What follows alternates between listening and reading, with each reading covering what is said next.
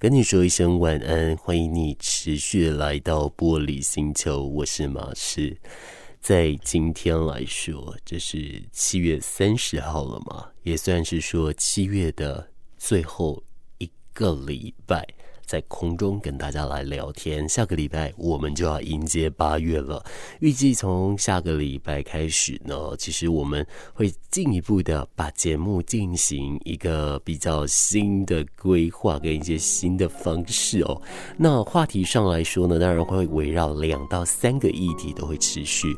可是关于告别这件事情，我们也还是都会在特定的集数来进行制作的。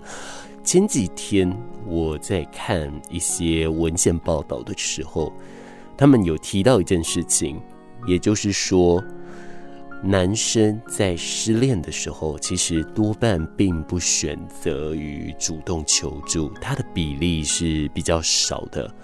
对于这样的一个呃报道，我个人是蛮惊吓的，因为我自己并不是一个。呃，会吝啬于救自己的人哦，我自己是觉得，我只要有出了一些状况，我就是要想办法救自己，我就是需要一些专业人士。那如果我没有行动，就是代表我还在寻找资源，代表我不知道那个资源在哪里，我正在寻找当中。而现在呢，因为网络日新月异的发达，所有的传播媒体也都变得更加科技化也快速，所以我们要来接触一些相对应的资源管道。一定是更加容易的，可是为什么很多的男性反而在失恋之后，呃，选择把自己做了情绪阉割呢？其实这样子的一个状态来说，嗯。也不算是特例了，因为早在一六年的时候，就有很多网络媒体针对男性悲伤的一个议题去做了一系列的报道哦。那呃，我们在疫情呢比较缓解之后呢，我们就会找来我们节目常驻的自伤心理师，也就是 Jason，就哲宇嘛，让他跟我们大家来聊聊关于说男性。呃，在面对感情告别或是感情自伤这一方面的问题了。不过今天我是一个人，想要在空中跟你专心的来提到关于说男性对于心痛、对于悲伤的那一种方式，我们来把它做一点概略的介绍。那如果如果说你是目前是在收听的男性，你发现你有一个这样的状况的话，那真的要提醒您，赶快的去寻找专业协助喽。但是我刚刚说这么多，男性其实不是一个太适当的形容词，它其实应该再做一个更改。而这一方面，我们在节目最后再来跟你说喽。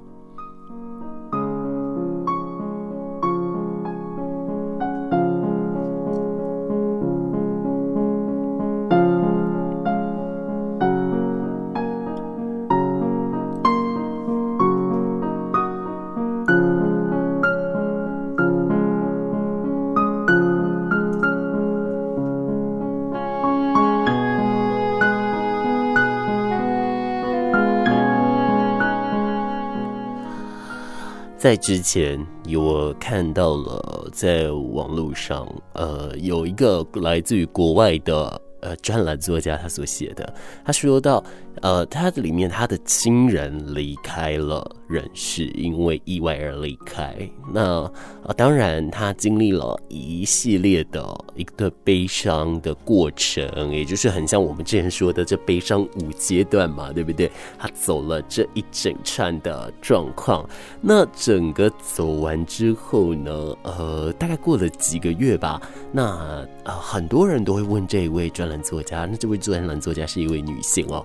他们常问他的话呢，呃，就会是当然就说你还好吗？等等之类的。可是这位专栏作家的丈夫最常被问到的不是你还好吗，而是你的太太还好吗？所以社会上似乎无形当中、潜移默化当中，把女性跟绝对感性画上了等号，而男性。就相当于绝对理性，因此不需要顾虑他的情绪。在社会上，好像有这么一个，呃，你要说他是不成文，甚至我这个人觉得他应该是属于莫须有了，有一个这样的一个潜规则存在。但这样的规则到底该不该呢？其实我们往另一个例子来讲，当小朋友他受伤的时候，小朋友受伤的时候，诶，很多家长其实心里都会蛮自责，也很难受，很难说出他们心里的苦。那尤其。在华人的社会当中，男性被赋予的是坚强的形象，所以我们的传统教育里面限制了男性的情感表达。但是他们也曾经都是孩子长大，他们是孩子的时候，他们被准许能够表达情绪，可是长大之后，慢慢的说不行。有苦难言，那你就不要言，不可以说。这个情况呢，呃，其实，在心理学来说，就是所谓的情绪阉割了嘛。那这个词，我想对我们都不是太陌生。就是说，对于很多男孩而言，呃，都要勇敢压抑，诶，这样的一个状况哦。那虽然说悲伤跟无奈，可是当从、呃，这个小孩要睡变为成人的时候，似乎男性就一定要付出一个把好多苦学会往肚子里吞这样子哦。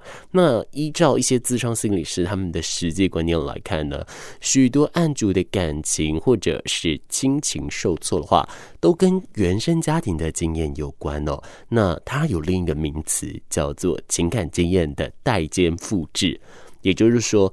个人在原生家庭中没有处理的情感议题，会不断在其他关系中复制，乃至于发酵，并产生了一些的影响。那我们来详细说，男生的心痛，他到底能不能说呢？好，在我们现在的这个观念当中，当然可以的，这是绝对可以说的。不过，要怎么说？我想现在的社会其实已经，呃，相较于以往是相对的更加的善良，更加的包容。其实面对很多很多的状况，我们都会来进行协助哦。那以此来说呢，呃，有一些状况就是，首先在说之前，要先让对方知道你的需求是什么，再来。不要害怕于表达自己的脆弱感受，以及当我们开始表达的时候，我们要学会好好的呃鼓励自己哦。好，这一方面呢，我觉得算是呃男性在面对情绪来说，其实可以来注意的。那在呃前几年吧，哦，有点忘记是前年还是去年了，有一个呃跟咨商相关的这个系所上面的啊、研究生，他做了一个呃关于男性与女性他们面对家庭中丧偶的一些情绪表达大的情况，那他们会发现说，其实大部分的女性在受访的时候是很容易落泪，男性会很悲伤，但是他们会强忍着悲伤。而这一份呃论文专题，它最后导向了我刚刚所说的，呃，男性不是一个太适当的形容词，就好像像女性。也是一样的，我想我们的听众朋友这么聪明，你应该已经知道我到底在讲什么了。但我们要留到最后再来把这件事好好的来进行分享哦。其实，在看到这样的一个议题的时候，我不免俗，真的会想到我爸爸，还有我跟他的互动。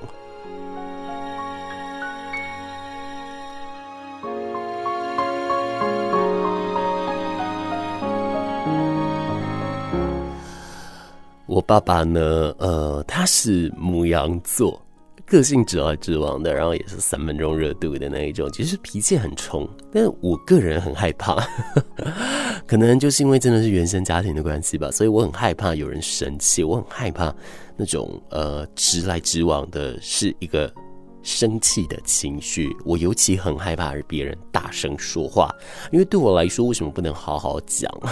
所以。呃，我自己就会蛮害怕，这可能就是我自己的一种复制的情况。当然，这扯太远了啦。啊、我比较想要说的是，呃，我记得有一次我跟我爸爸在聊天，然后我们在聊一些事情，我爸爸就跟我说，呃，我要学会开始很习惯孤独这样子。然后呢，我当下出现的第一个想法，呃，也不是说什么好啊，还是什么之类，我的第一个想法就是，哎。我看起来还不够孤独吗？我都一个人完成所有事，哎，可能对爸爸来说，那个孤独定义不一样吧。那这个在言语之中，从这些语气等等听得出来，爸爸是经过了一些沧桑，或者是经过了风雨的。那我觉得其实蛮难过的是，为什么呃，所有所有的男性在从小孩变成青年，转至大人、成人的时候，必须经过这一些事情呢？那当然，呃，所我相信所有人都是如此。但为什么身为男性就必须来过度的用力的？来强调，难道我成为一个很会表达我的情绪的男性，那不好吗？我成为一个勇敢示弱的男性不好吗？但是我一样可以达成我的目的，只是我采取的方式跟大家所认定的我应该要做的方式是不太一样的。但反正目的都有达成，那有什么不好呢？我自己其实为了这件事情，我纠结了好久好久。后来呢，我就决定了。我要诞生一个想法，就是每一个人还是不一样，所以不一定要听，也不是这样说啊。也就是说，这些话呢都要当做重要意见，不过也当然是参考就好，不要过度的去啊、盲目的相信，也不要盲从。其实盲从这件事是非常非常可怕的。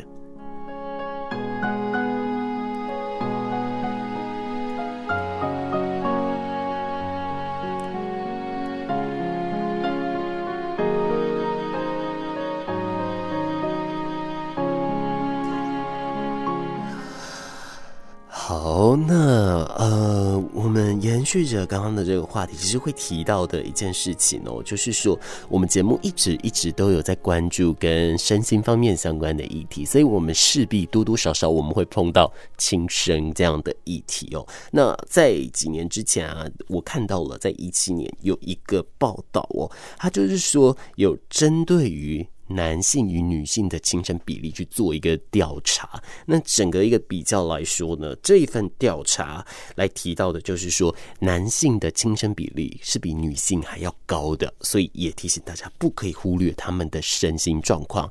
而这其中关于这份身心状况，就是如同我们刚刚所说的情绪阉割是有关系的。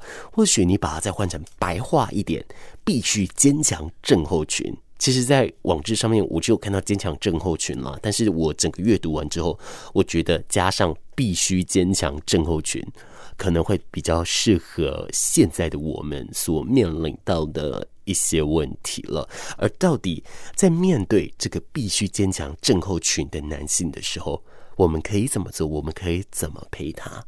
等等，再来告诉你。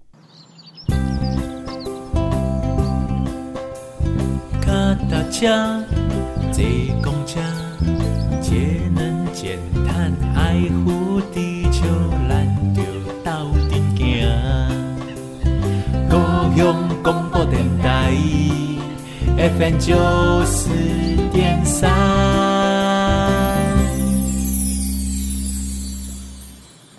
回到玻璃星球，我是马士，继续跟你说一声晚安。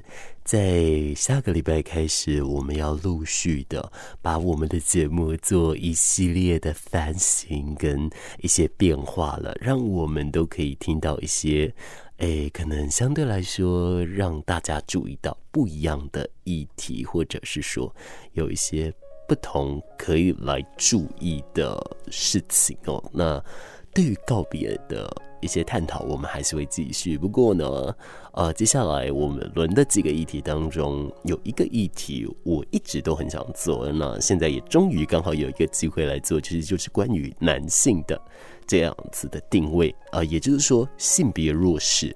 那在性别弱势，其实这是一个相当相对的概念哦。一般来说，我们在提倡性别平等，所以很多人会做女性的性别平等，但是同时之间，在特定的文化，在特定的。一些事情上面，男性其实相对是弱势的啊、比方说前阵子，呃，刚落幕的 Johnny Depp 他们的一个官司案。那这个其实就是很典型的呃性别弱势的一个案例哦。那社会上也开始越来越多人去注意到啊、有很多性别弱势当中的弱势男性这部分。都要来进行探讨了。那呃，我觉得这一次我会想要往这个方向来去跟大家聊的其中一个契机呢，主要是因为啊，我看到了一个文献，他就是说男性在失恋之后，呃，多数人都不会去寻找。一些呃资源管道哦，那我后来把这件事情拿去跟哲宇来确认，哲宇是跟我说，这是一个相当需要注意的一件事情，因为有相当多的呃男性的确是。呃，没有去寻求这一方面管道，当然有的可能是不知道，有的是没时间啊，有的是不敢，有的是觉得自己没必要。但 anyway，不管是哪一种原因，呃，这都的确造就了男性不太会去表达自己的内在情绪或者是脆弱情绪，而进而去处理呃，或者是说把我们小时候情绪阉割的这样的情况强烈的。把它复制到了现在来，但是套用在现代这个时代的逻辑，其实不太正确哦。当然，我们还是无形当中都会有一些呃刻板印象存在，但是现在其实已经更加包容、更加平等。可能我们会有像刻板印象，但是我们的理智会让我们知道这样子不行，我们要慢慢的把它改过来。啊、所以这个道理就好像我以前跟你们分享过一部剧，然后他讲过说，啊、人人都可以是罪犯，但是我们不是所有人都会犯罪，也就是说，我们都要为自己的行为而负责。那也因此而这样子，我们要去看看过往我们这个社会对于小孩成长成成人，他加入了什么样的东西。那在今天这一集，我们聊的是关于男性。其实最明显的就是情绪阉割了。那在上一个阶段，我跟你提到了，就是说，嗯，有一些男性呢，呃，他在成人之后，他对于情绪的表达是比较封闭，是甚至不敢的，所以就形成了。呃，他们可能未来在忧郁或者在焦虑上，或者是身心症状上，那个比例上来说，可能就比较多。那在一七年的网志上面有丢出了一个呃统计，也就是说，以台湾来说，当时的男性的轻生比例是比女性还要高的。那造就这样的一个原因，其中一个点就是男性他其实就很像拥有一个。必须坚强症候群这样的病灶存在，那这到底是什么？稍后我们就在节目当中跟你来一个知晓吧。现在想先请你想想，呃，我们不要用特定的一个例子哦，但是请你自己先想一下，在你看过的新闻里面，有没有真的跟我刚刚所说的所符合的这样子的一个例子呢？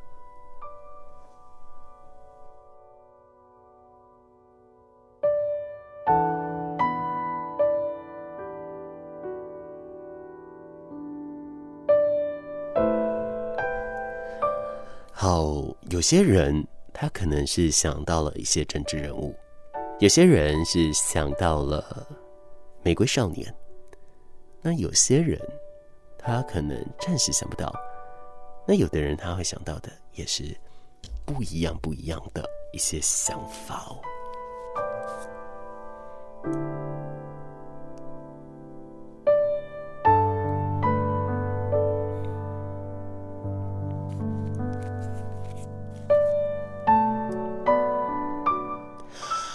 根据我在网络上找到的这一篇网志报道呢，他提到哦，就是说，呃，其实大部分的男性在他们还是孩童的时候就被教导你要成功、理性，而且你要学会竞争，懂得保护自己，因而压抑了。自我了，那在以这个状态上，就会产生各种的一个症状聚集。那分享了这一个说法的是一位作家，这位作家说呢，以他的观察，他身边的男性，他发现他们最焦虑的事情，通常就是不被他人认同，那必须得到别人的肯定与欣赏，才会觉得自己是有价值的。坦白来说。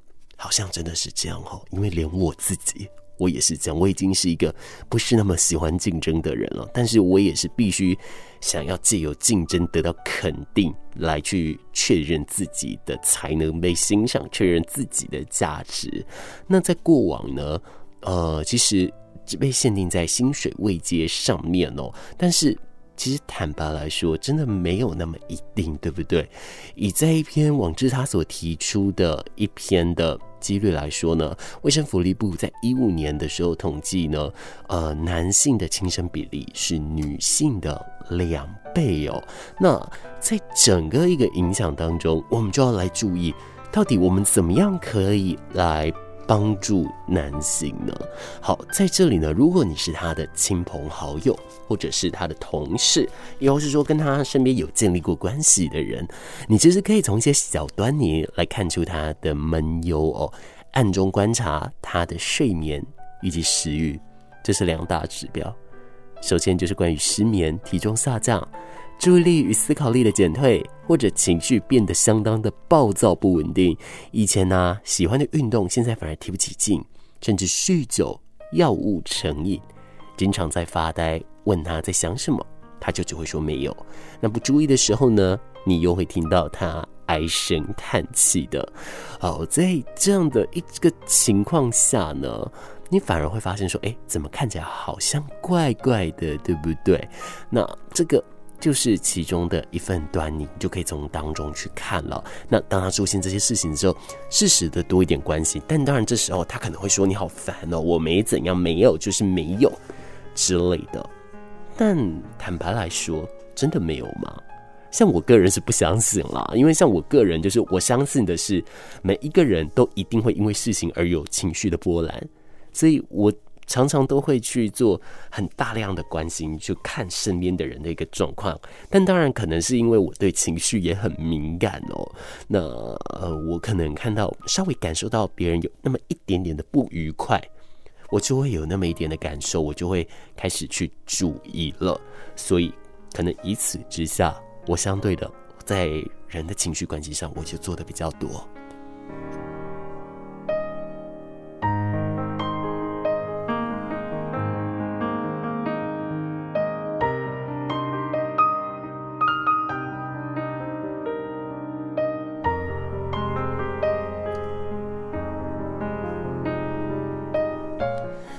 而接下来呢，呃，如果说你是呃这个比较压抑的男性身边的亲朋好友，你还可以做几件事情，包含了。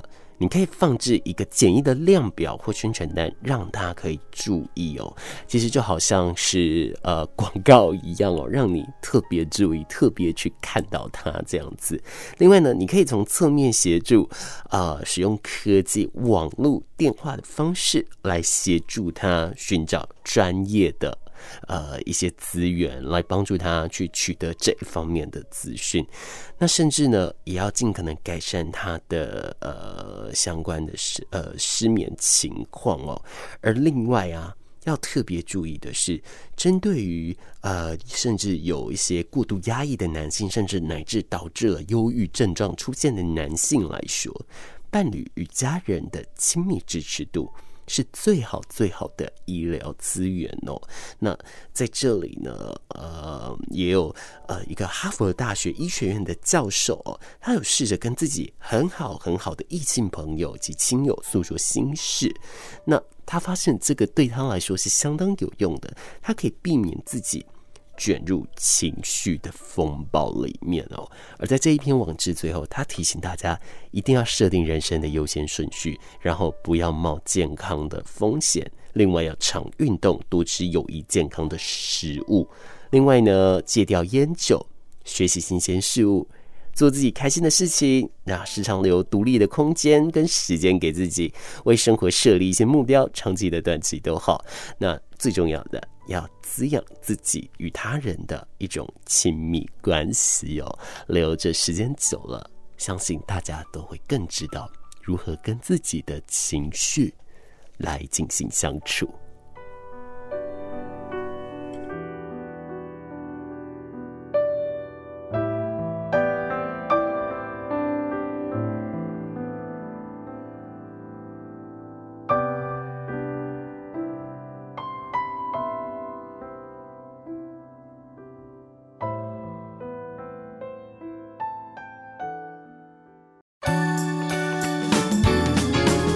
的歌声，迷人的笑声，春夏秋冬，逐天空中甲你相作伴。高雄人的电台上好听，高雄广播九四三，九四三。继续收听到的是《玻璃星球》，我是马士，在《玻璃星球》的航程最后。准备要跟你说晚安了。我们回头来讲讲，我在节目最一开始跟你说，我们今天探讨了男性他的过度压抑的情绪，进而造成了他的一些负担。但是我也说，男性不是一个太适当的形容词，相当的女性也不是一个太适切的形容词，因为在呃台湾的。一个大学里面有一位硕士生，他研究了呃男性与女性他们丧偶的一些访谈之后，他们同时都发现了，其实男性会刻意的去压抑他们的情绪，但是因为社会赋予他们理性这件事情，女性呢则多数都会落泪，因为社会允许他们的感性释放。而这一份论文，他最后得出的其中一个结论是，他认为其实应该要把男性这个形容词改成理性，而女性则改成感性，这样子。当然，以这样二元的分法，可能也不是太适当的，只是相对来说，拿掉对性别的呃传统观念。其实能够更容纳更多更多不一样的人。那你要说马氏对这个想法是什么呢？马氏其实也是一个相对来说。气质可能跟一般男性真的是比较不一样，所以小时候的确也让很多的呃这个呃家人或者是很多的身边的老师去头痛，甚至导致于同侪的不谅解等等的。但是我觉得这都过去了，因为就是因为有这些事情，所以我才知道我有多么的独特，我才更加认识了我自己哦。那以我个人现在的观点来看。呃，不管如何，你只要能达成你的目的，而且你是以善良、不危害他人、不危害法律为前提之下来执行，我觉得都没有关系。你只是步骤可能走得比较远一点，可能稍微不一样一点，但它终究是一个步骤，只是可能刚好不属于你所在的这个族群，他们。很常使用的那个大概率所使用的，毕竟像这个百分率也很难有百分之百，总是有那么几个会有不一样。但就是因为这个不一样，这个社会才美丽，这个玻璃星球里面才会有装有大家最珍贵、最珍贵的回忆。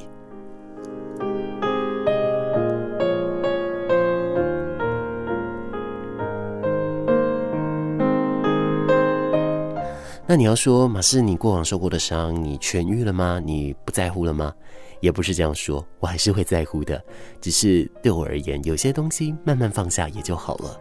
对我来说，能够有这样的感受就很幸福，很幸福。至少我现在过得非常非常的好。你现在收听的是高雄广播电台 FM 九四点三 AM 一零八九，这里是礼拜六、礼拜天晚上来进行的玻璃星球。夜深了。